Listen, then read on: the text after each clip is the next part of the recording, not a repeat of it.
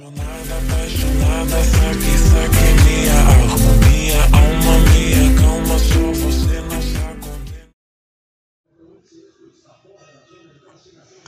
O Espírito da Rebelião e Outros Contos em São Paulo é um recorte pessoal do universo infinito da matéria bruta que uma cidade como São Paulo pode oferecer à literatura.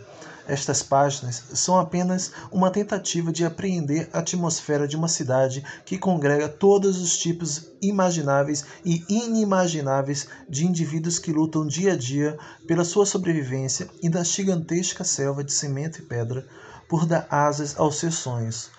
Sonhar com eles e com quem lê esses contos é o intuito deste livro. O prefácio de Antônio Torres, membro da Academia Brasileira de Letras. De início, o autor consegue descrever com interesse a desinteressante rotina de um personagem destituído de carisma, na sua própria definição. Mas se a vida de Odair era de uma mesmice de Dardó, Carlos Pronzato lhe arranjou um final desconcertante.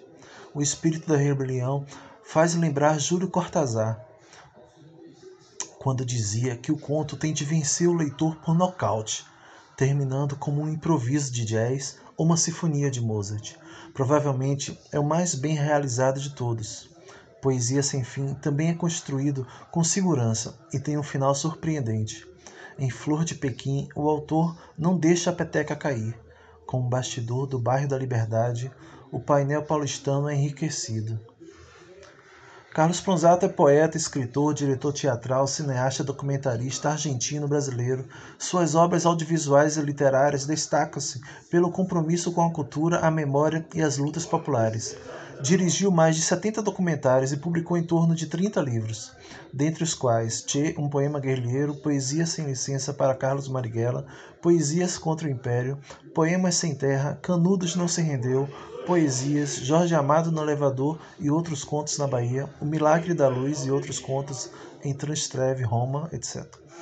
Entre outras importantes distinções, recebeu em 2008 o prêmio da Clássico, Conselho Latino-Americano de Ciências Sociais, em 2009, na Itália, o prêmio Roberto Rossellini, em 2018, o prêmio Liberdade de Imprensa do Rio de Janeiro, em 2019, o prêmio de melhor filme do Festival de Quatagazes de Minas Gerais, pelo documentário Lama, O Crime Vale no Brasil, A Tragédia de Brumadinho, e em 2020 o Prêmio de Direitos Humanos Jornalismo na categoria Documentário. O catálogo completo de filmes livres você pode ver no site www.lamestizaaudiovisual.com.br.